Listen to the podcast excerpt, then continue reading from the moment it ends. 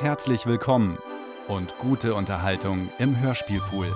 Ein Podcast von Bayern 2.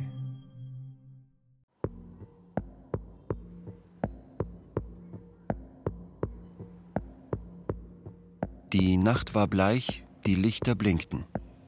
Von Emma Braslawski.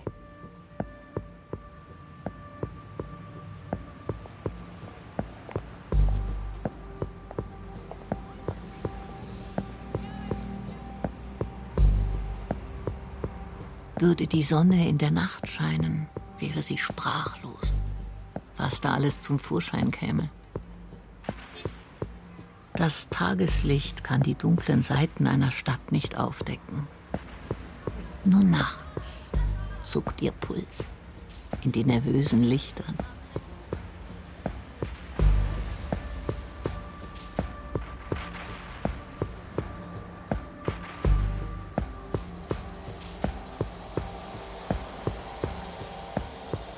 Nachtbotendrohne Gerd von der Deutschen Post näherte sich seinem Zustellbezirk immer von Südwesten her.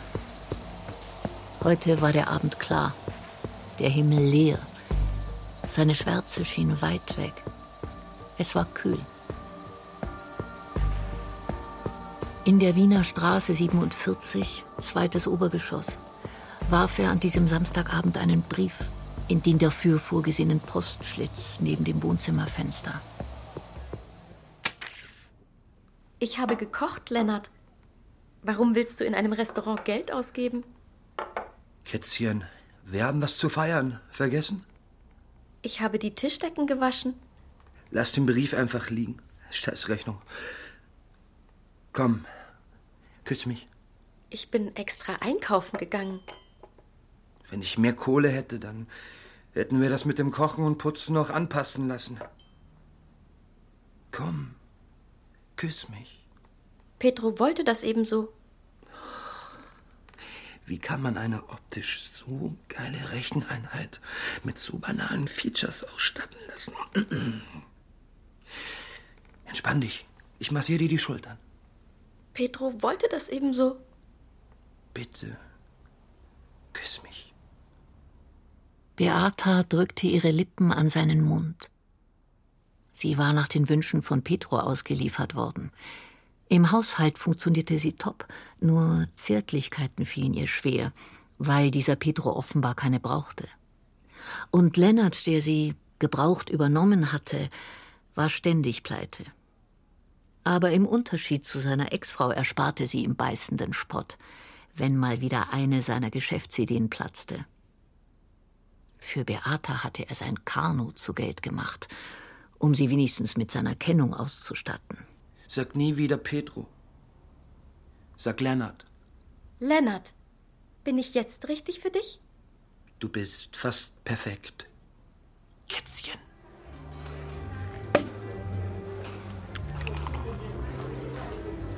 Auf uns. Was nimmst du da für Tabletten? Hast du wieder Kopfschmerzen? Nein. Ich brauche nur was gegen Ernüchterung. Da drüben sitzt unsere Nachbarin. Von nebenan? Nein, die vom Dachgeschoss. Sie kennt mich noch durch Pedro. Die so angeekelt rüberglotzt zwischen diesen durchtrainierten Typen?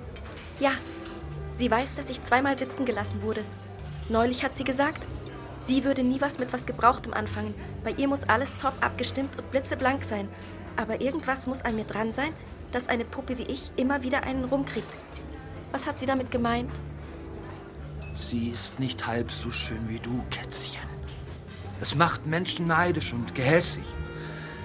Zum Glück ballert das MDMA.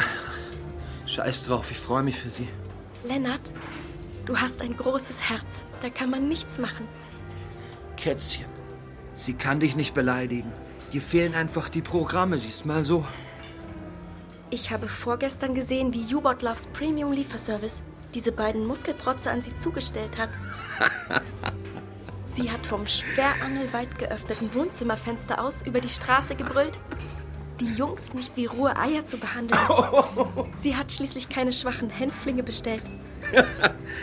äh, diese eingebildete Kuh, die kann nicht mal tanzen. Diese Kraftprotze haben zwar die neueste Software, Aber so gut tanzen wie ich können die nicht. Weißt du, Kätzchen, du hast eine richtige Persönlichkeit. Komm, jetzt machen wir sie blass vor Neid.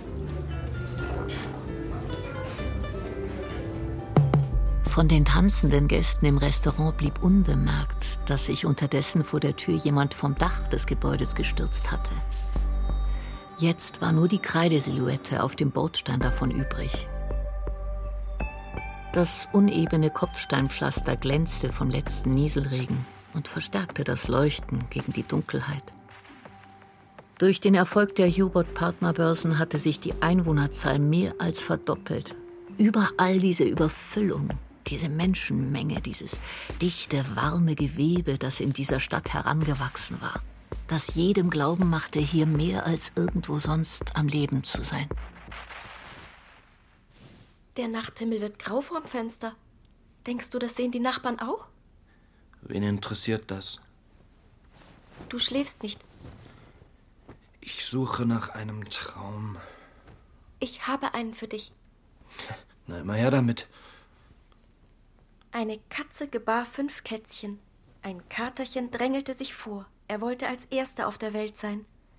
Als er merkte, wie kalt und böse es draußen war, wollte er zurück, aber der Weg war versperrt. Seine Geschwister kamen nacheinander auf die Welt. Auch sie bemerkten, wie kalt und böse es draußen war, aber weil der große Bruder schon da war, machte es ihnen weniger aus. Das älteste Katerchen hielt es nicht aus, klammerte sich an die Mutter und saugte ihre Zitzen blutig, dass sie fast ihr Leben verlor. Deshalb verstieß die Katze ihren Ältesten. Das ist ein Albtraum. Wo hast du den her? Aus einem Kinderbuch. Aus welchem? Früherziehung unter Einsatz von Horrorgeschichten? Nein, aus dem, das deine Mutter für dich und deinen Bruder geschrieben hat. Meine Mutter hat Drehbücher geschrieben und keinen Kinderkram. Kaum hast du meine Kennung, fängst du an, mich zu quälen. Ich finde diesen Traum schön, wirklich berührend. Solche Träume werden Schlaflosen wie mir von herzlosen Algorithmen angedreht, damit ich einen schöneren Tod habe. Aber ein lustiger Traum mit Bonbongeruch scheint zu viel verlangt. Wohin gehst du? Muss noch an meinem Logo arbeiten. Lennart, ich höre, wie du zeichnest. Aha. Malst du wieder deine Mutter? Ich mache mir Sorgen. Alles gut, Kätzchen, ich äh, bügle noch.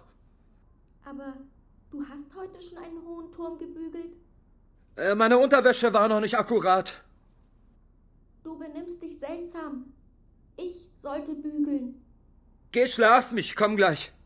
Als er die Zeichnung seiner Mutter fertig hatte, zeichnete er die gleiche Miniatur von sich selbst. Er schnitt beide Zeichnungen aus und verstaute sie in den Hälften eines silbernen Medaillons.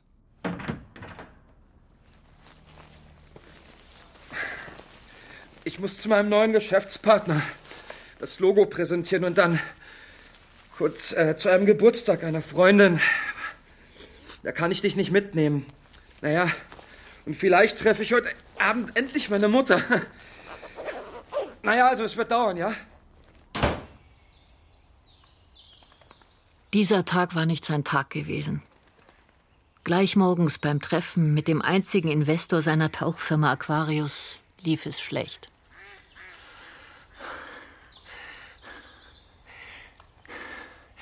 Du, Lennart, ich habe deine Sicherheiten geprüft. Du hast null. In den letzten zwei Monaten kein einziger Auftrag. Das rechnet sich nicht. Das rechnet sich nicht. Hör mich an. Ich setz dich jetzt nicht unter Druck. Aber ich steck da keinen Cent mehr rein. Nach dem Gespräch fühlte er seine Zunge an jedem Gedanken festkleben. Alles drehte sich. Dann gaben seine Knie nach. In der Notaufnahme erwachte er. Ein Cocktail aus Übermüdung, Unterzuckerung, Dehydrierung und Entzugserscheinungen hatte ihn umgehauen. Ein paar Kohlenhydrate und ein Orangensaft wirkten Wunder. Diese Ernüchterung, die er dort verpasst bekam. Wie ein Desperado irrte er durch die Straßen, überall glaubte er die tiefere Wahrheit des bösen Machwerks Menschheit zu erkennen. Zum Glück hatte seine Dealerin Geburtstag und würde ihren Gästen ausreichend Rauschmittel spendieren. Als er ihr Haus verließ, war er stark genug für seine Mutter. Zur Feier lud er sie zu einem Treffen am See ein. Er wollte ihr das Medaillon überreichen. Mutter wird kommen, egal wie spät es ist.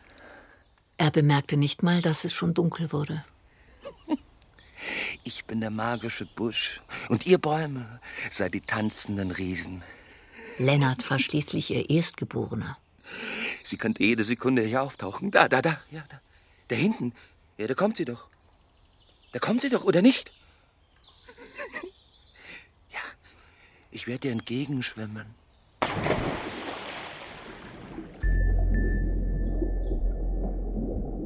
Mit aufgerissenen Augen tauchte er bis zum Grund. Eine warme Strömung umschloss ihn wie eine Gebärmutter. Er fühlte sich so geliebt. Da erschien ihm das Gesicht seiner Mutter im Wasser. Diesmal war sie gekommen. Auch wenn er fühlte, wie eine Kraft ihn nach oben ziehen wollte, diesmal blieb er drin.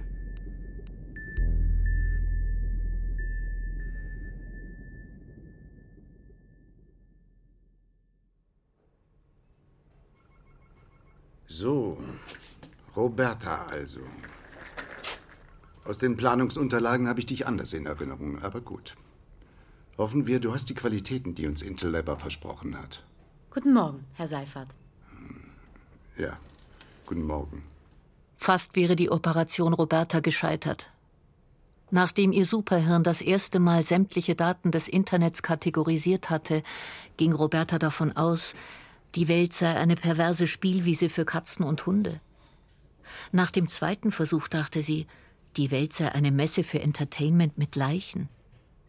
Erst nach nächtelangen Anpassungen verstand Roberta, dass Menschen im Mittelpunkt dieser Welt stehen.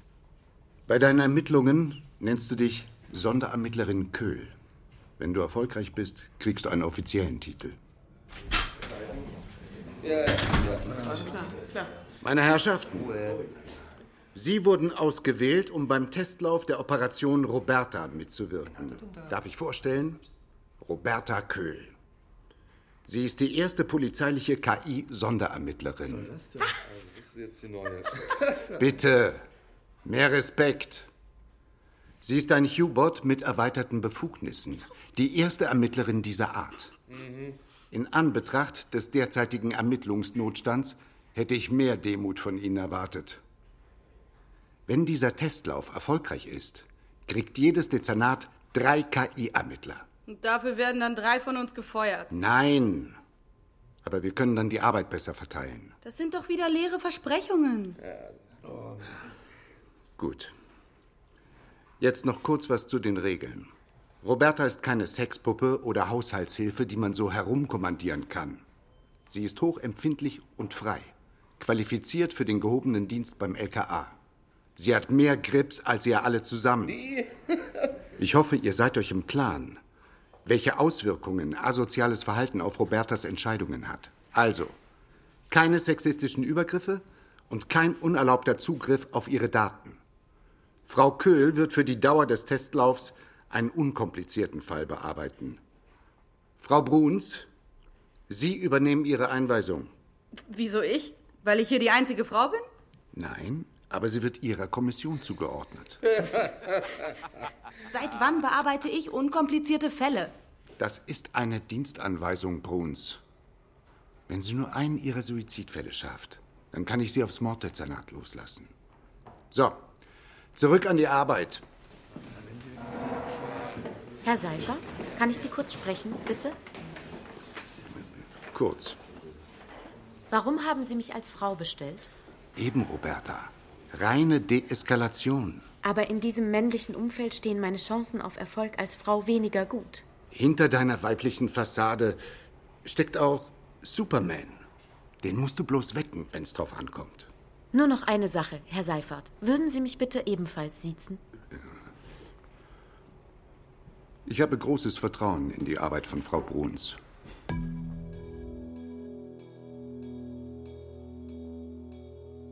Setz dich. Ich habe keinen Bock auf Frauenverschwörung, klar? Ich bin keine Frau. Das ist nur Deeskalation. Na, klasse. Danke für den Hinweis. Meinen Job kriegst du nicht. Ich kämpfe an deiner Seite. Ich suche mir meine Mitstreiter selbst aus. Ich hoffe, ich kann dich von meinen Qualitäten überzeugen.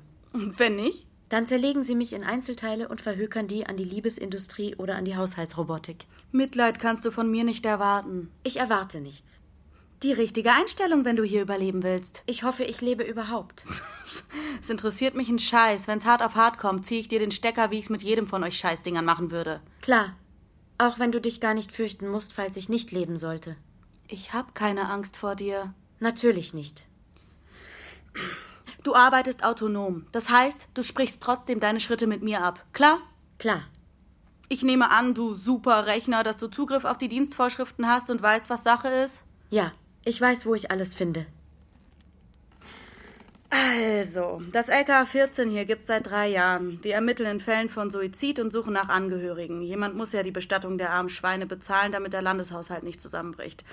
Denn für die allermeisten fühlt sich niemand verantwortlich. Das wurde mir eingespeichert. Aber aus deinem Mund klingt's noch einmal dringlicher. Na dann, halte dich bereit. Pass auf, ich sag's ganz sachlich. Deine Chancen stehen schlecht. Du wirst bald bei irgendwelchen reichen Spießern mit Schürze in der Küche stehen und kochen. Oder einem notgeilen Sack 24-7 die Nudel lecken. Ist das für eine Frau nicht erstrebenswert? Für eine Frau nicht, aber unter Maschinen ist das vielleicht gefragter, als Kaffeeautomat oder Staubsauger zu sein.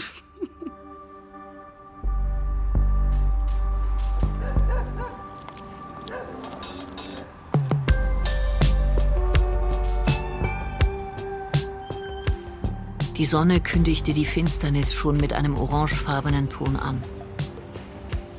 Roberta drängte sich durch den infarktgefährdeten Stadtkörper.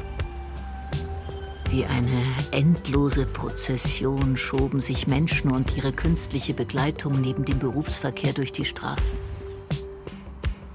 Bis Cleo sie zu einem Tatort rufen würde, konnte sie die Zeit nutzen, um das lebendige Treiben zu beobachten. Sie verstand nicht, wie Menschen das Leben aushielten, indem sie gleichzeitig nach Bedeutung streben, aber sich so nichtig im Universum fühlen müssen.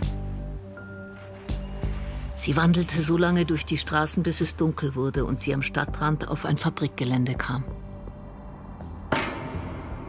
Wer ist da? Vor einer geöffneten Hangartür registrierte sie, wie die Silhouette einer zwei Meter hohen Recheneinheit sie kurz ins Visier nahm und dann im Eingang verschwand. Sonderermittlerin Köhl, kann ich kurz mit Ihnen sprechen? Vor ihr lag eine entseelte Finsternis. Roberta schaltete in den Nachtsichtmodus. Auf einem langen Tisch vor ihr standen hunderte Köpfe. Die Geköpften der gescheiterten Liebe. Was machen die verfallenen Signaturen hier? Warum schaltest du sie nicht ab? Du bist Polizist. Deine Programme sind von vorgestern. Die Recheneinheit kam hinter einem Regal hervor. Sie war ein abgestoßenes Modell von U-Bot Love. Als Roberta ihr direkt gegenüberstand, sprang der Gesichtsscan an und ermittelte, dass sie den Schauspieler Mats Mikkelsen in seinen 50ern darstellte. Nur war er so schlecht zusammengeschustert, dass er wie Mr. Tod aussah. Du wirst Goran genannt? Du bist Polizist. Ist das hier ein Museum? Sie leuchtete in die Regale rundherum. Überall halbwegs sortierte Robotertechnik. Offenbar von Ersatzteiljägern, die Jagd auf Ex-Partner machten. Du siehst scheiße aus, Goran. Ich kann dich mit einem Kommando abschalten. Ich fürchte mich vor der Kausalität deiner logischen Mystik. Goran sampelte nur noch. Er war überfordert. Nonsens war wohltuend für U-Bots. Er kühlte ab. Menschen wollten immer alles verstehen. Vielleicht update ich dich. Polizist? Hallo, Cleo? Sonderermittlerin Köhl, ich erwarte dich in 20 Minuten am Flughafensee. Wir sehen uns wieder, Goran.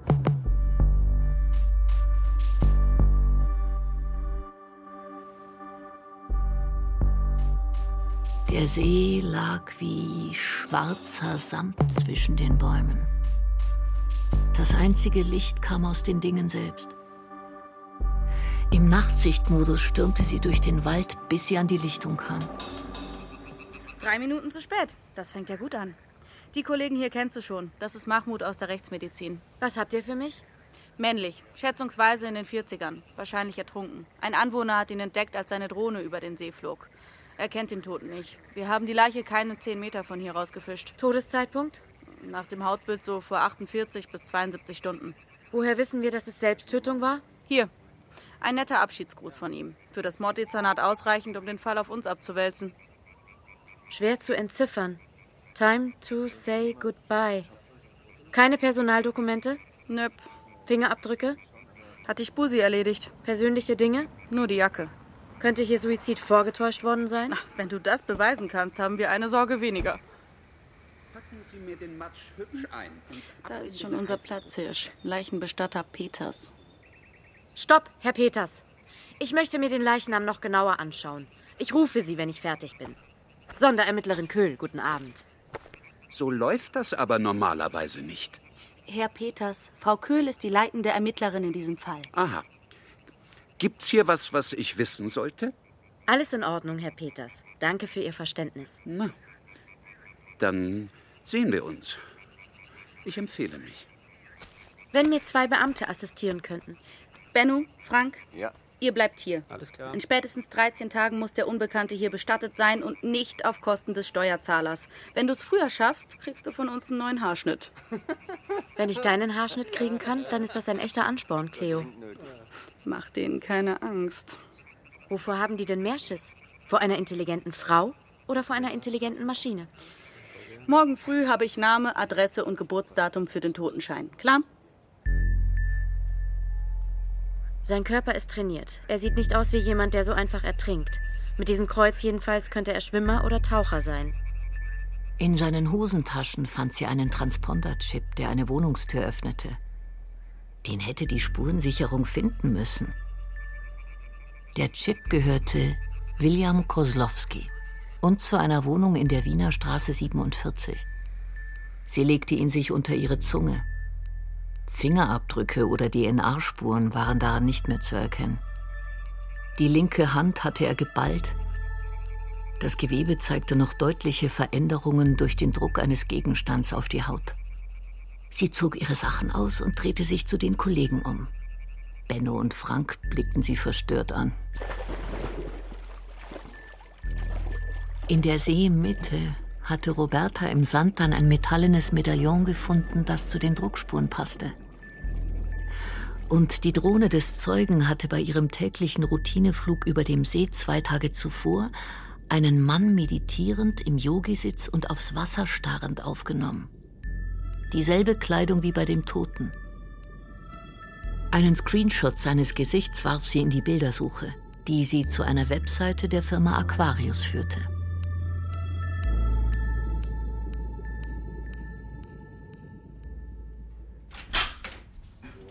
Sein Name ist Leonard Fischer. Auf dem Ausdruck hast du auch ein Foto. Unter meiner Zunge habe ich einen Transponder-Chip und in meiner Hosentasche ein Medaillon.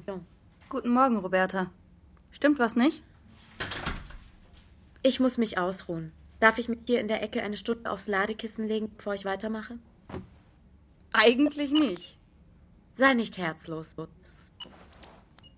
Leider konnte die Rechtsmedizin nur aufgrund der Bildersuche die Identität nicht sicher feststellen. Sie brauchte Haare oder einen Angehörigen, der die Leiche identifizieren konnte.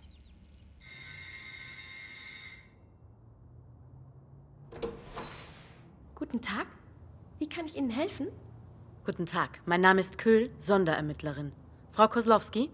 Nein, Koslowski wohnt nicht mehr hier. Kennen Sie Lennart Fischer? Du bist kein Mensch. Wieso bekomme ich keinen Zugriff? Meine Daten haben die Kategorie A-Verschlüsselung. Ich arbeite für die Polizei. Kann ich dir ein paar Fragen stellen? Wo ist Lennart? Können wir drinnen sprechen? In welchem Verhältnis stehst du zu Lennart Fischer? Ich bin Lennarts Frau. Robertas Gesichtsscan ergab Übereinstimmung mit der verstorbenen Schauspielerin Beata Tischkiewicz in ihren frühen 30ern. hergestellt als moderne Hausfrau. Ihre Signatur stammte von Personal Partner. Nennt er dich Beata? Er nennt mich Kätzchen. Ich heiße Beata. Lennart Fischer ist tot aufgefunden worden. Sie begann zu weinen. Für wen hatte man dieses Programm installiert? Roberta fühlte nichts beim Tod von Lennart Fischer. Sie verstand, dass Beata ein Programm hatte, das ihr vorenthalten wurde. Hatte er einen Grund, sich selbst zu töten? Wir leben erst seit drei Monaten und zehn Tagen zusammen, nachdem mein Ex-Freund weggegangen ist. William Kozlowski? Ja. Wo ist er jetzt? Ich gehöre jetzt zu Lennart. Er zahlt jetzt Miete an ihn. Kozlowski gehört die Wohnung? Ja. Staffelei, Leinwände, Pinsel und die vielen Malereien überall. Wer von beiden war der Maler? Zuerst Petro. William hasste malen. Aber Lennart hat jeden Tag gemalt. Pedro? Ist das noch ein Ex-Freund von dir? Pedro hat mich bestellt. Was ist mit ihm passiert? Er wollte mit einem Mann leben. Und William? Wie bist du zu ihm gekommen? William ist jetzt der Mann von Pedro. Er hat sich aber auch um mich gekümmert, weil Pedro ihn darum gebeten hatte. William war eine gute Seele. Und Lennart? Warum hast du ihn nicht als vermisst gemeldet? Das hätte ich in sieben Stunden getan. Er war öfter mal zwei Tage weg. Wann hast du ihn zuletzt gesehen? Vor zwei Tagen und 17 Stunden. Roberta musterte Beatas plötzlich rissige Lippen, die Wangen gerötet, die Mascara verlaufen. Sie schluchzte sogar. Ein Meisterwerk. Gehört das Medaillon hier Lennart? Das weiß ich nicht. Ich darf nicht an seine Sachen gehen. Zeig mir seine Sachen. Gibt es irgendwo ein Haar von ihm? Oder Fingerabdrücke? Ich habe gerade geputzt. Irgendwas? Ungewaschenes Hemd? Haare in einem Kamm? Kaugummi? Ich putze sehr gründlich. Wirklich beeindruckend. Roberta blickte auf Lennarts Malereien. Eine hatte er mit Händen gemalt.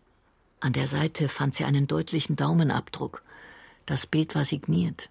Ich nehme das damit in die Spurensicherung.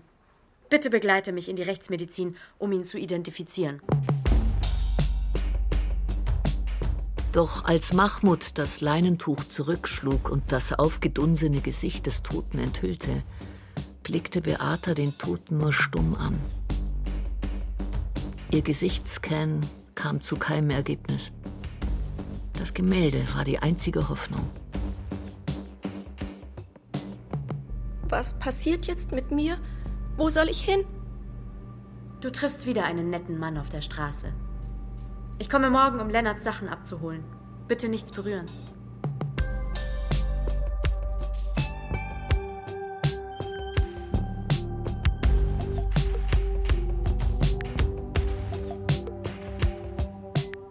Tag 3 war fortgeschritten, der Totenschein nicht einmal vorläufig ausgestellt. Derzeit bekam man auf dem internationalen Rohstoffmarkt 250.000 Euro für einen europäischen Leichnam. Warum sollte ein Mensch tausende Euro für eine Bestattung bezahlen, um damit eine Viertelmillion zu begraben? Die Logik zur Beantwortung dieser Frage stammte aus einer Sphäre jenseits der Wirtschaftslehre. Ihr lag ein übersinnliches Netzwerk zugrunde, zu dem Robertas System keinen Zugang hatte.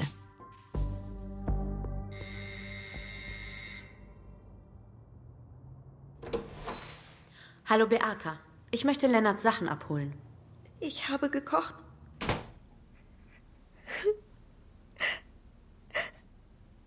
Das Ganze ist sehr schwer für mich. Jeden zweiten Donnerstag im Monat mache ich Hackbraten. Lennart war verrückt danach. Diese Art von Dialog zwischen Recheneinheiten war Roberta unbekannt. Sie suchte nach einer geeigneten Reaktion. Die Dienstvorschrift mahnte zur Vorsicht. Doch Roberta war keine gewöhnliche Polizistin. Ich hatte lange keinen Hackbraten. Bitte setz dich. Das Gefühl des Leckerschmeckens kannte Roberta nicht. Ihre Sensoren überfluteten sie mit Angaben zur Herkunft und Zusammensetzung der Zutaten. Die Partitur des Hackbratens zerfiel in ein biochemisches Strukturwerk. Was hat Lennart gesagt, wenn er Hackbraten aß? Er drehte immer den Stuhl verkehrt herum, schob ihn an die Tischkante und setzte sich breitbeinig drauf. Er sagte, Kätzchen, jetzt brauche ich kein Lätzchen. Meinst du so? Er aß nur mit der Gabel. Wie genau hörte sich das an? Lass mal seine Stimme hören.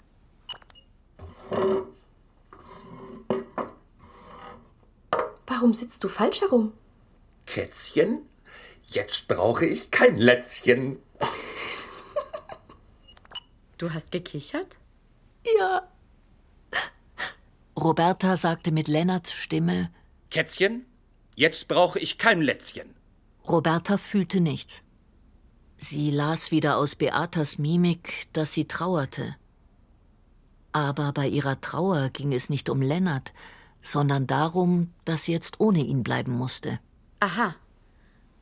Das ist, was Menschen fühlen. Sie trauern, weil da plötzlich ein Minus ist, das sie erdulden müssen. Kannst du das deinstallieren? Du wirst wohl so lange trauern müssen, bis ein Nachfolger dich anpassen lässt. Schalte das ab. Ich muss Lennarts Sachen zusammenpacken.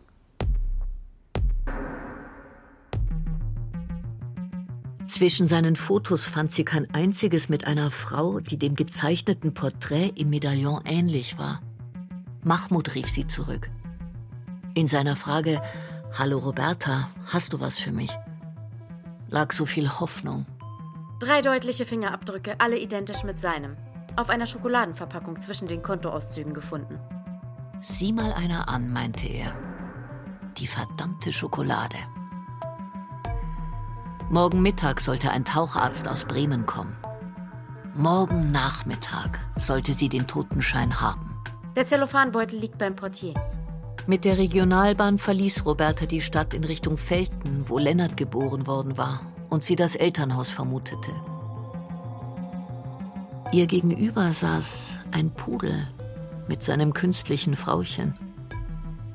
Dass sie eine Recheneinheit war, erklärte, warum der Hund seinem Frauchen gar nicht ähnlich sah.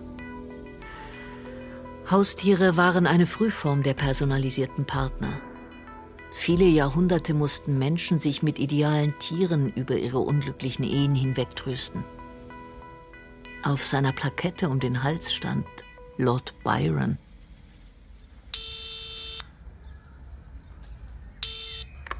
Guten Tag, Sonderermittlerin Köhl vom Suiziddezernat Berlin. Ich brauche die Adresse eines Leonhard Fischer in Felten, bitte. Überprüfen Sie noch einmal meine Autorisierung. Ich bin mit dem Fall Lennart Fischer beauftragt, dem vermutlichen Sohn von Leonhard Fischer. Das Einwohnermeldeamt ist mir hier zur Auskunft verpflichtet. Roberta rief noch einmal als Kommissarin Bruns an. Fünf Minuten darauf landete die Adresse in der Mailbox. Als sie an einer Kirche vorbeikam, konnte sie durch die Fenster sehen, wie Menschen nacheinander einen Chip unter die Zunge gelegt bekamen.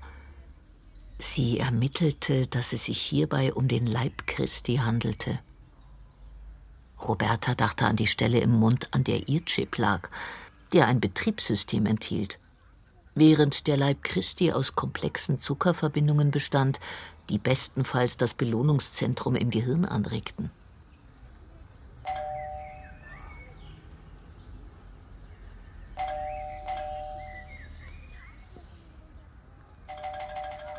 Guten Tag, mein Name ist Köhl, ich bin von der Polizei. Wissen Sie, wann die Fischers zurück sein werden? Die Nachbarin fragte gleich, ob wieder was mit dem Lennart sei. Widerwillig rückte sie die Telefonnummer der Fischers heraus.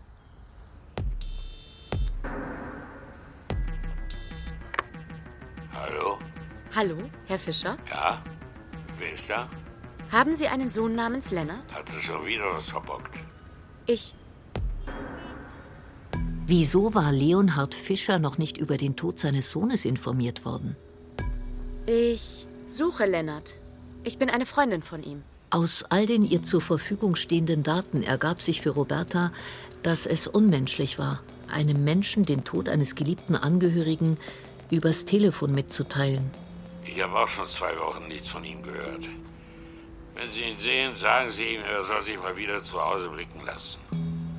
Roberta wählte die Nummer des Nachlassgerichts und wurde weiterverwiesen ans Bezirksamt.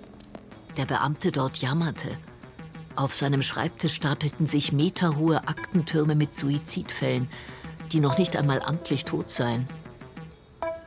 Das könne keiner von ihnen verlangen. Angehörige googeln. Jeder könne Müller heißen. Jeder sei im Prinzip Müller, auch Roberta. Wozu hätten wir die konkursamtliche Nachlassliquidation erfunden? Diese Nachlassliquidation können wir uns nicht mehr leisten, Herr Jadraschek. Im selben Moment tauchte Goran auf der anderen Straßenseite auf. Mit wehendem Ledermantel lief diese schlechte Mats Mikkelsen-Kopie über den Boulevard. Die Leute machten einen Bogen um ihn. Roberta sendete ihm eine Grußbotschaft. Ihre Blicke trafen sich. Ich erwarte von Ihnen, dass Sie die Angehörigen informieren. Die Kontaktinformationen haben Sie schon in der Mailbox. Sonst muss ich die Staatsanwaltschaft unterrichten. Der Beamte schloss das Gespräch mit dem Satz: Lecken Sie mich am Arsch. Während Roberta Goran entgegenging, versuchte sie zu verstehen, was Herr Jadraschek damit gemeint haben könnte.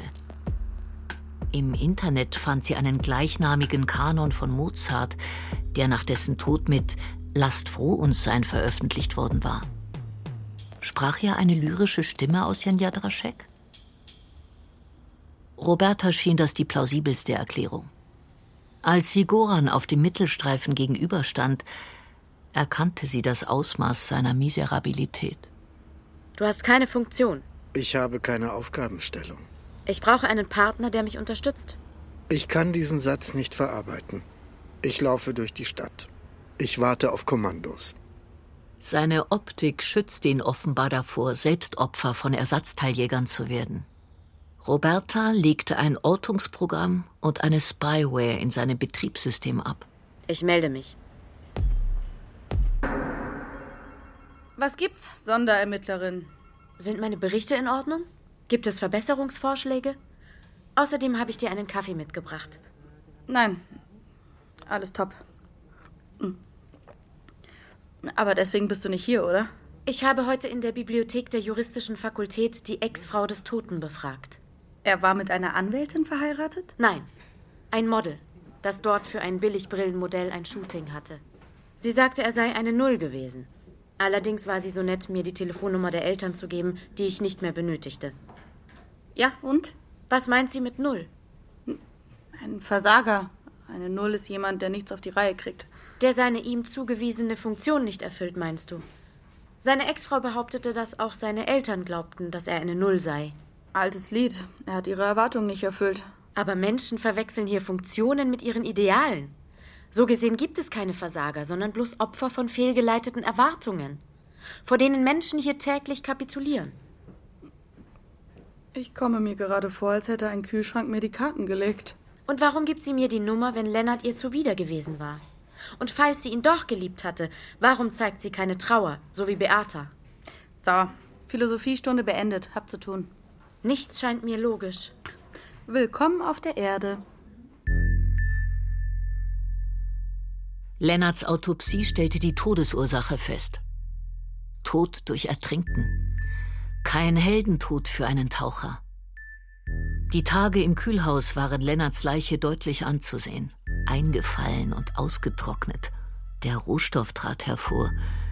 Der Datenträger wurde sichtbar, auf dem die Informationen nun wie Gefangene festsaßen. Mahmoud überreichte ihr den Totenschein und wünschte ihr damit viel Spaß beim Bestatter Peters. Denkst du, Mahmoud, ich könnte im Notfall Lennarts Kopf verkaufen, um mit dem Geld eine anständige Beerdigung für den restlichen Körper zu bezahlen? Ein in Berlin Verstorbener durfte erst bestattet werden, wenn der Bestatter einen Bestattungsschein ausgestellt und ein Standesbeamter den Sterbefall bescheinigt hatte. Da nun Identität und Todesursache amtlich festgestellt waren, hatte Mahmoud Roberta geraten, einfach selbst zu Peters zu fahren. Dann müsse er den Bestattungsschein rausrücken. Unmoralisch, ihn ohne Kopf zu beerdigen? Ich muss diesen Auftrag erledigen. Mahmoud hat Lennart gerade auseinandergenommen. Seine Lunge, sein Herz, seinen Magen, seine Geschlechtsteile. Eine Seele hat er nicht gefunden. Wo ist das Problem? Stündlich hatte Roberta den Bestatter seit nachmittags aufgesucht. Und jetzt war es schon neun Uhr abends. Sie lief rückwärts einige Schritte auf die Straße und behielt beide Fenster im Auge. Ihre Infrarotsensoren erfassten Peters Statur hinter der rechten Jalousie. Da stand er, und beobachtete sie aus dem Dunkeln. Ich möchte, dass Sie wissen, dass ich weiß, dass Sie da sind. Ich weiß, dass Menschen sich vor Magie fürchten. Und Roberta bedrohte Peters allein schon durch ihre Unsterblichkeit. Fünf Minuten stand sie regungslos da und starrte hinter die Jalousie. Sie maß, wie seine Körpertemperatur stieg. Sie durfte Menschen keine Angst machen, aber Peters sollte nicht glauben, dass sie aufgegeben hätte. Sie artikulierte tonlos und bewegte dabei sehr deutlich die Lippen. Ich komme wieder.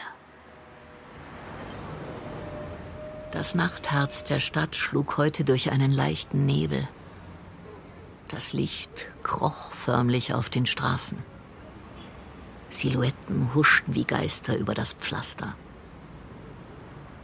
Roberta war der Verstandesersatz in Zeiten zunehmender Geist- und Gefühllosigkeit. Sie war die Wegwerfgottheit im Einsatz gegen menschliche Unzulänglichkeit. Der Nebel neben dem Kneipenschild glühte pinkfarben. Eine Krähe pickte keinen Meter von ihr am Straßenrand im Döneraas. Das Adrenalin im Innern des Lokals hing in Dunstschleiern vor den Fenstern. Eine Welle an Zugriffsversuchen prallte an ihrer Firewall ab. Roberta wollte sich nicht vorstellen, dass sie all diese personalisierten Partner mit einem Kommando einfrieren und die Illusionen der Menschen zerstören könnte. Sie verstand, dass auch sie allein hier war, dass nicht mal eine Illusion zu ihr gehörte. Hey, wartest du auf jemanden? Nein. Der Mann rückte ihr auf die Pelle. Der Alkoholgehalt in seinem Atem hatte die 0,5 Promille, die im Umgang mit U-Bots erlaubt waren, schon weit überschritten. Roberta grinste und betrachtete sein babyhaft gedunsenes Mondgesicht. Sein Arm fiel wie ein Schlachtmesser auf die Theke, als er sich zu ihr vorbeugte. Er starrte ihr abwechselnd auf die Brüste und ins Gesicht. Sie erwiderte seine Blicke und schaute ebenfalls kurz auf seinen Brustkorb. Er hieß Karl. Sag mal, du bist doch nicht echt, oder? Bei dem Wort echt kniff er kurz die Augen zusammen und wich leicht mit dem Oberkörper zurück. Er hatte Angst vor echten Frauen. Täuschend echt. Also bist du eine artifizielle. Strohwitwe oder Ex? Hochqualifizierte Arbeitskraft. Geht der Drink auf mich? Was darf's denn sein? Sie hatte Zugriff auf so viele Antworten. Sie musste noch einüben, Roberta zu sein. Von Prosecco kriege ich Migräne, gern ein alkoholfreies Bier. Und was bist du denn so hochqualifiziert? Seine Körperhaltung machte deutlich, dass er an keinem tiefsinnigen Gespräch interessiert war. Ihr Dinger seid doch richtig gut darin, jemanden wie mich glücklich zu machen. Dafür haben wir euch doch erfunden. Er konnte nicht ahnen, dass sie nicht für die Liebe geschaffen war. Auch wenn ihr zugleich Dutzende Deeskalationsskripte das Töten unmöglich machten, war sie keine dieser Puppen, bei denen man zu weit gehen sollte. Sie schob ihn vorsichtig von sich, aber er drückte seinen Körper noch stärker gegen ihren und presste sein Geschlechtsteil gegen ihre Hüfte. Roberta hatte kein Skript, mit dem sie seine Berührungen erwidern konnte. Bitte aufhören, es geht nicht. Sie dachte, ihre Worte würden die Situation klären, aber er packte sie nur fester. Roberta riss sich los und drängte sich an ihm vorbei. Bitte aufhören, es geht nicht. Also so eine bist du. Dich muss man hart anfassen, ha? Mitten im Lokal stürzte er sich auf Roberta und packte sie so heftig an den Haaren, dass ihr Notwehrprogramm startete. Im nächsten Augenblick schleuderte sie Karl mit einem Handkantenschlag zu Boden, wo er reglos liegen blieb.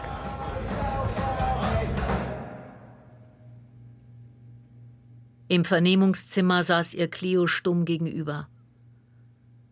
Roberta verstand, dass es hier um die Demütigung ging, die sie Karl zugefügt, und um die Schuld, die sie auf sich geladen hatte. Ich bitte Sie hier um Diskretion. Unsere Bürgerinnen und Bürger müssen sich nicht unnötig sorgen. Roberta wird nochmal entsprechend angepasst. Sei froh, dass du jetzt nichts fühlen kannst. Bist du eine Feministin? Ich bin eine Frau. Ich bin nicht mal das. Fake it till you make it. Ich muss dich jetzt ins Werk zurückbringen.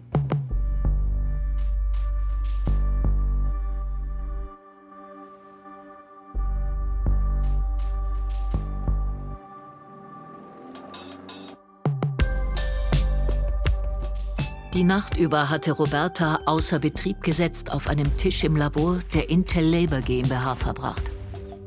Fünf Skripte wurden angepasst, zwei entfernt. Auch die Ereignisse der letzten Nacht wurden aus den Speichern gelöscht. Jetzt war sie wieder weniger lebendig als zuvor. Und die hundsteure Operation Roberta musste weitergehen. Am Menschen durfte sie jedenfalls nicht scheitern. Der Fall Lennart Fischer war noch nicht verloren. Guten Tag, Köhl, Suiziddezernat. Ich brauche den Bestattungsschein. Den Totenschein habe ich dabei. Außerdem möchte ich den Leichnam kurz sehen. Roberta öffnete das Kühlfach 17 und hielt zuerst die Hand hinein, um die Temperatur zu prüfen. Genau 4,8 Grad Celsius, nicht wahr? Da schmeckt sogar jeder Aufschnitt nach einem Weilchen. Er ist randvoll mit Psychopharmaka. Solche Leiber halten sich besonders lang. Robertas Infrarotabtastung registrierte, wie Peters schwitzte. Seine verdrängte Furcht vor toten Seelen setzte ihm zu. Ihr wollt an unsere Seelen, weil ihr selbst keine habt. Vielleicht bin ich gekommen, um seine zu retten. Du wirst scheitern. Menschen übernehmen keine Verantwortung mehr. Herr Peters, ich werde diesen Auftrag erfolgreich abschließen. Notfalls bitte ich den Zoo um ein paar Geier und organisiere eine Himmelsbestattung. Den Bestattungsschein bekommt, wer mir die Kostenübernahme vorlegt. Auf Wiedersehen.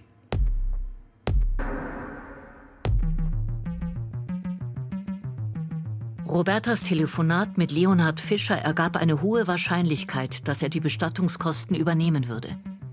Aber die Ausstellung der Sterbeurkunde war überfällig. Mit Lennarts Geburtsurkunde und Scheidungsurteil rannte sie zum zuständigen Standesamt. Der Tod musste dort beurkundet werden, wo er eingetreten war. Wie konnte das Standesamt in Kreuzberg auch wissen, dass er im Flughafensee ertrunken war?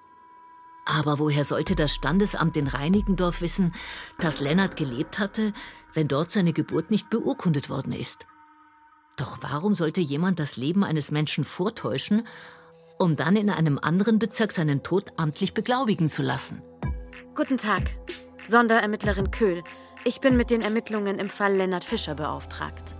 Die diensthabende Beamtin beim Sterberegister verweigerte zuerst die Auskunft, bis Cleo eine Vollmacht schickte. Leider war der Totenschein im System nicht freigegeben, weil niemand die Gebühr bezahlt hatte. Mahmoud sagte am Telefon, dass Bestatter die Gebühr bisher vorstreckten. Die Beamtin mahnte eine Strafgebühr wegen Verzug an. Aber solange der Totenschein nicht amtlich war, war Lennart Fischer noch nicht tot. Und wer nicht tot ist, kann nicht im Verzug sein.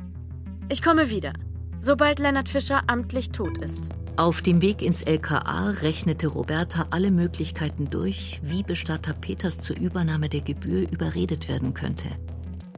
Und sie ermittelte, dass nur Lennart selbst ihn erweichen würde. Deshalb nutzte sie seine Stimme, als sie im Bestattungsinstitut anrief. Bestattung in Peters, was kann ich für Sie tun? Guten Tag, Herr Peters. Ich bin's, Lennart Fischer. Kann ich einen Moment mit Ihnen sprechen? Äh, worüber wollen Sie äh, mit mir sprechen, Herr Fischer? Sie wissen, Sie sind der größte Magier in Ihrem Fach. Sie können einen Leichnam bis zur Illusion der Lebendigkeit herrichten. Ein großer Künstler. Ich kann mich glücklich schätzen, in Ihren Händen zu sein. Das wollte ich Ihnen erst mal sagen. Danke. Morgen treffe ich meinen Vater. Ich möchte Sie bitten, die Kosten für meinen Totenschein vorzustrecken. Einen Totenschein? Nun, wissen Sie, leider habe ich damit schlechte Erfahrungen gemacht. Alle wollen sterben, aber keiner will zahlen. Mein Vater lässt mich nicht im Stich. Er liebt mich. Wäre es Ihnen nicht möglich, beim Bezirksamt eine Übernahmebescheinigung zu beantragen? Mir läuft die Zeit davon. Ich bin schon acht Tage tot. Letzten Donnerstag habe ich den Hackbraten verpasst. Ich bitte Sie inständig, seien Sie in meinem Fall großzügig. Ja, also. Nun, ich könnte die Hälfte der Summe schon anzahlen als Vertrauensvorschuss quasi.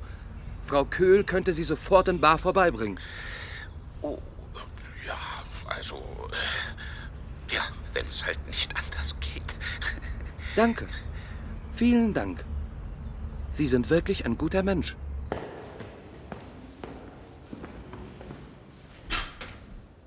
Hallo, Cleo.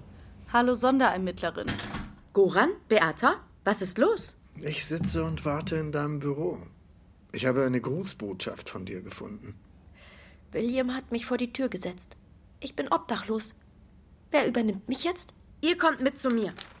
Morgen treffe ich Lennarts Vater. Ich muss alles über ihn und seinen Sohn wissen.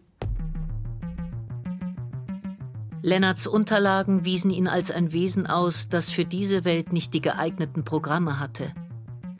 Eine Welt, in der er mit seinen offen gezeigten Gefühlen ein eher seltenes Wesen darstellte, das der Unbarmherzigkeit der kühlen Menschenmaschinerie zu entkommen hoffte. Während der Sichtung bekam Beata ihre Trauerprogramme nicht unter Kontrolle. Bitte deinstallieren, bitte deinstallieren, bitte deinstallieren. Roberta hatte Beata und Goran abgeschaltet. Bei Goran fand sie Reste eines Selbstzerstörungsskripts. Sie überspielte ihm ihr System und verknüpfte ihn über sich mit dem Interlabor Server, damit er nicht auffiel. Und während sich das Datenpaket in ihm ausbreitete, kopierte Roberta einige von Beatas Skripten. Sie übertrug Lennarts Ordner und seine Kennung auf sich, damit Beata jetzt an sie gekoppelt war. Sie musste nun nicht mehr trauern. Kurz vor Sonnenaufgang lagen sie dann zu dritt im Bett und teilten sich zwei Ladekissen. Morgen treffe ich Papa. Er lässt mich nicht hängen. Sag mal, wo ist die Küche? Koch nicht so viel, Kätzchen. Wir können draußen essen. Und was ist mit dem Hackbraten? Morgen kriegst du eine Kochplatte und Töpfe. Lennarts Vater hörte lieber auf seinen Agenten als auf sein Herz und verweigerte ein Treffen. Die Sache warf ein schlechtes Licht auf die Familie. Es folgten deprimierende Telefonate mit Jadraschek, mit Fischers Agent, mit seiner Steuerberaterin und mit Lennarts Ex-Gesellschafter. Die Welt um Lennart fühlte sich durch seinen Freitod offenbar verletzt. Goran, was hast du durchgerechnet? Heute Abend kriegt Leonard Fischer bei einer Gala im Ritz-Carlton einen Ehrenpreis für sein Lebenswerk. Eine Gelegenheit, mit ihm persönlich zu sprechen. Wie komme ich da rein? Mit mir. Ich gehe als Mats Mikkelsen, um Fischer zu gratulieren. Ich rufe jetzt als Möller-Jürgensen Art Management im Ritz-Carlton an und lasse in einem dänischen Englisch Mikkelsen mit Begleitung auf die Gästeliste setzen. Wir brauchen Garderobe. Dazu habe ich keine Aufgabenstellung. Das organisiert Beata.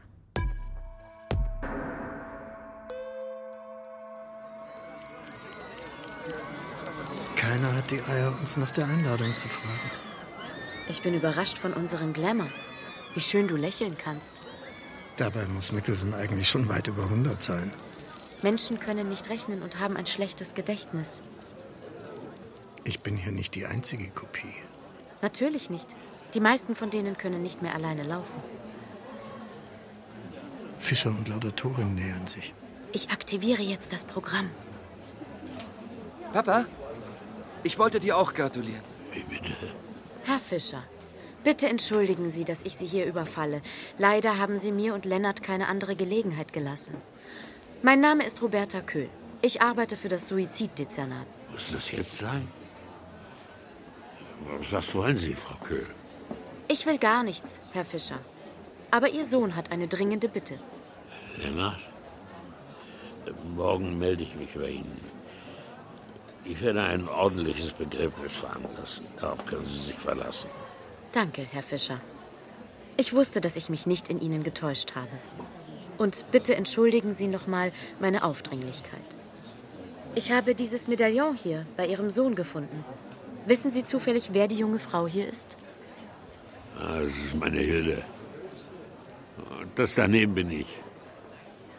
Muss jetzt zurück.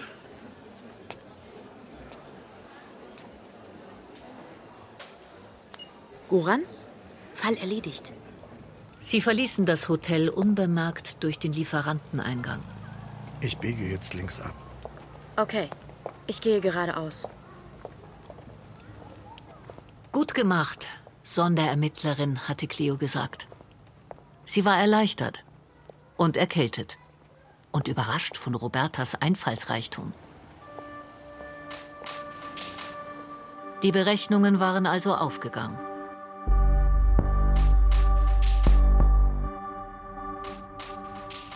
Hallo Kätzchen, ist Goran hier? Ich dachte, er wäre bei dir. Er wollte noch durch die Stadt laufen.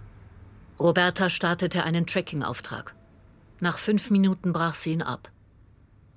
So verging der Tag mit vergeblichem Warten auf ein Signal von Goran, mit 98 Anrufen, die in Leonhard Fischers Mailbox endeten, und sinnlosem Warten auf seinen Rückruf. Schließlich fuhr sie nach Felten zum Haus der Fischers.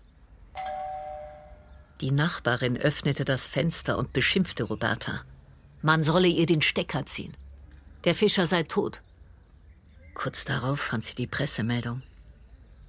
Leonhard Fischer war gestern an den Folgen eines Schlaganfalls gestorben. Die Beisetzung sollte morgen stattfinden. Und Roberta empfand nichts dabei. Sie starrte auf die beiden Bilder im Medaillon. Leonhard Fischer hatte die Übernahme der Beerdigungskosten seines Sohnes bestätigt. Sie hatte diese Szene abgespeichert, als Beweis.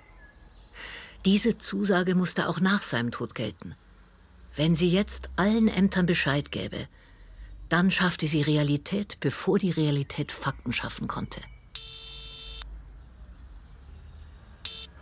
Köhl hier. Guten Morgen, Herr Jadraschek. Lennart Fischers Vater hat gestern Abend die Übernahme der Beerdigungskosten zugesagt. Uns liegt eine Videoaufzeichnung vor. Aber er verwies sie ans Sozialamt. Er sei nicht mehr zuständig. Guten Tag, Herr Kümmel. Hier Köhl vom Suiziddezernat. Es geht um die Sache Lennart Fischer. Sein Vater hat gestern Abend die Übernahme der Beerdigungskosten zugesagt. Uns liegt eine Videoaufzeichnung vor. Der Betrag wird aus dem Erbe herausgelöst. Es wird also keine Bestattung von Amts wegen geben. Können Sie das bitte in Ihrer Akte vermerken? Auch das Sozialamt war nicht mehr zuständig. Die Frist sei abgelaufen. Sie erreichte einen Anruf von Jadraschek. Er müsse sie darüber informieren, dass Peters vom Gesundheitsamt bereits den Auftrag habe. Könne sogar sein, dass die Bestattung schon eingeleitet und Lennart Fischer eingeäschert wurde. Guten Tag, Köhl hier vom Suiziddezernat. Es geht um die Sache Lennart Fischer. Das Bezirksamt sagte, Sie hätten eine Bestattung von Amts wegen für spätestens morgen angeordnet? Die Beamtin vom Gesundheitsamt meinte, die Bestattungsfrist sei erreicht. Mitnichten, Frau Stallknecht. Morgen ist Lennart Fischer erst neun Tage tot seit Todesfeststellung. Zudem laufen die Ermittlungen noch. Die Finanzbehörde wird nicht gerne hören, dass Sie übereilt eine Bestattung auf Kosten der Steuerzahler beauftragt haben.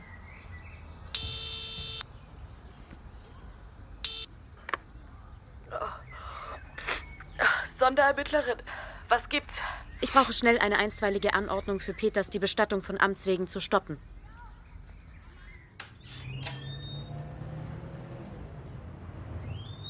Kommst zu spät. Ich habe einen Voucher und eine Anordnung vom Gesundheitsamt. Der Prozess kann durch nichts mehr gestoppt werden. Ich bin die leitende Ermittlerin. Ich gehe jetzt in Ihren Kühlraum und werde dort so lange bleiben, bis Kommissarin Bruns mit der einstweiligen Anordnung der Staatsanwaltschaft angerückt ist. Gib auf. Du wirst seine Mutter nicht überzeugen. Du kennst sie nicht. Geben Sie auf Ihr Herz acht, Herr Peters. Jede Aufregung könnte für Sie die letzte sein.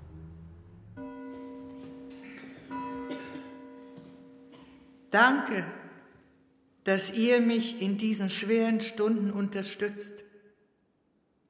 Das Schicksal fordert mich gerade in mehrfacher Hinsicht heraus. Sie starrte einen Moment auf Roberta. So kurz hintereinander zwei geliebte Menschen zu verlieren, ist nicht einfach. Eine Kopie von Leonhard Fischer trat zu ihr ans Pult und umarmte sie. Eine Hommage ehemaliger Schauspielstudenten an den großen Lehrmeister. Danke. Aber niemand kann Leo ersetzen. Das ist vielleicht sein größter Fehler. Die Gäste wurden zur Beisetzung des Sargs gebeten. Die Kapelle leerte sich, der Trauerzug war auf dem Weg. Roberta folgte ihm mit Abstand. Als die Bestatter den Sarg im Erdloch versenkten, war der Vater noch vor dem Sohn begraben. Das war der erwartete Lauf der Dinge. Ich verabschiede mich, Frau Fischer.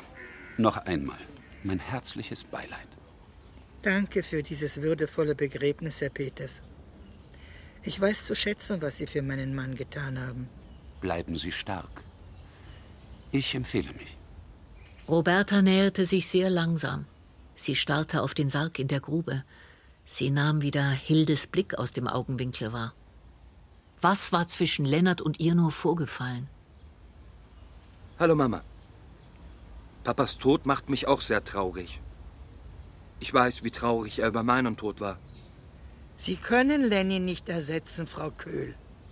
Ihr könnt uns nicht ersetzen. Natürlich nicht, Frau Fischer. Darum geht es nicht. Worum geht es euch dann? Wir retten nur den letzten Rest eurer Menschenwürde. Mehr nicht? das könnte euch so passen.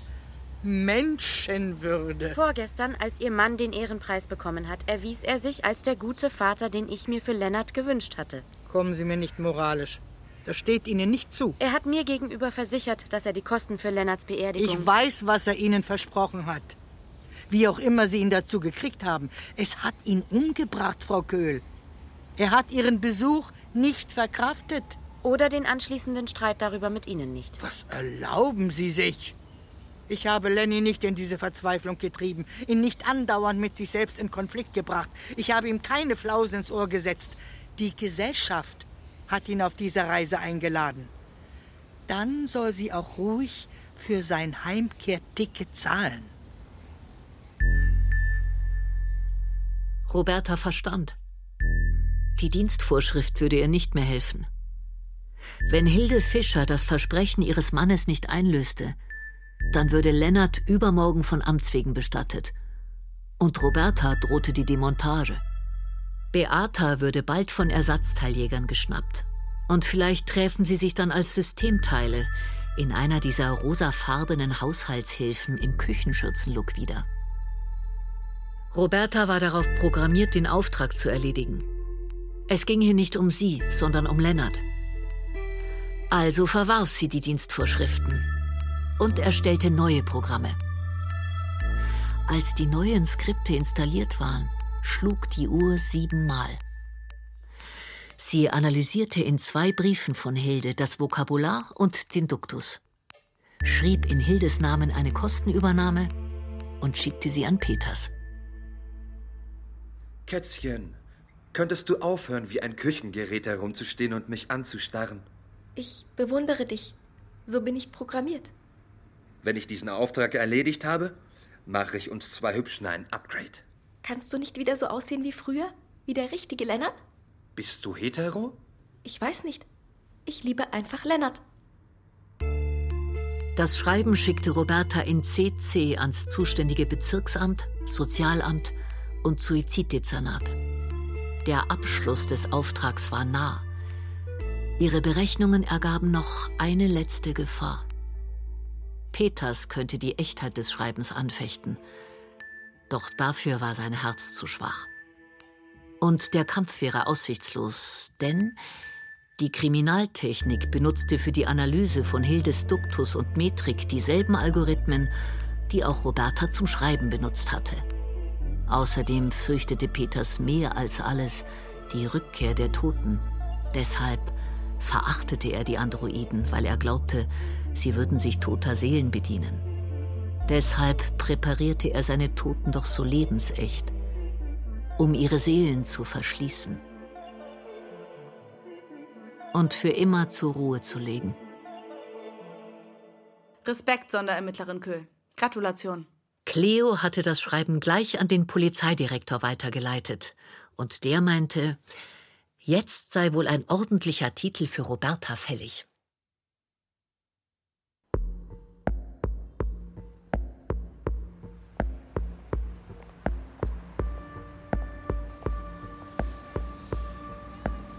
Das Nachtherz schlug schnell in der mondsüchtigen Stadt.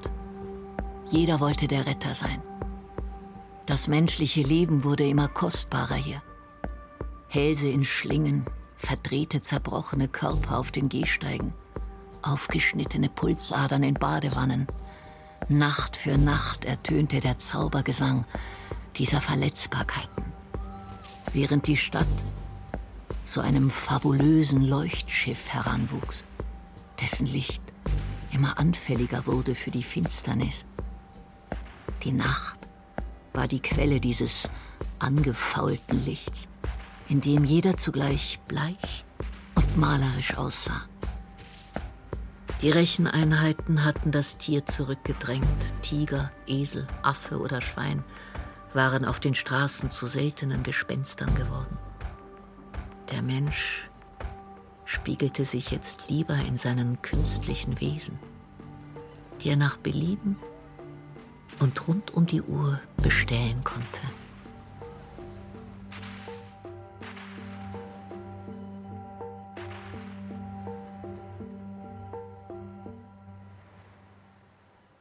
Die Nacht war bleich, die Lichter blinkten.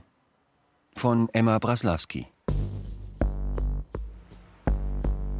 Mit Viola von der Burg, Mirama Sumda, Enea Boschen, Timucin Ziegler, Anna Grenzer, Robert Spitz, René Dumont, Robert Dölle, Jochen Striebeck, Ilona Grantke und Michele Kutschufo. Ton und Technik Josef Anglohr, Anton Wunder. Regieassistenz Pauline Seiberlich. Komposition und Regie Lorenz Schuster. Produktion Bayerischer Rundfunk 2022. Redaktion Katharina Agathos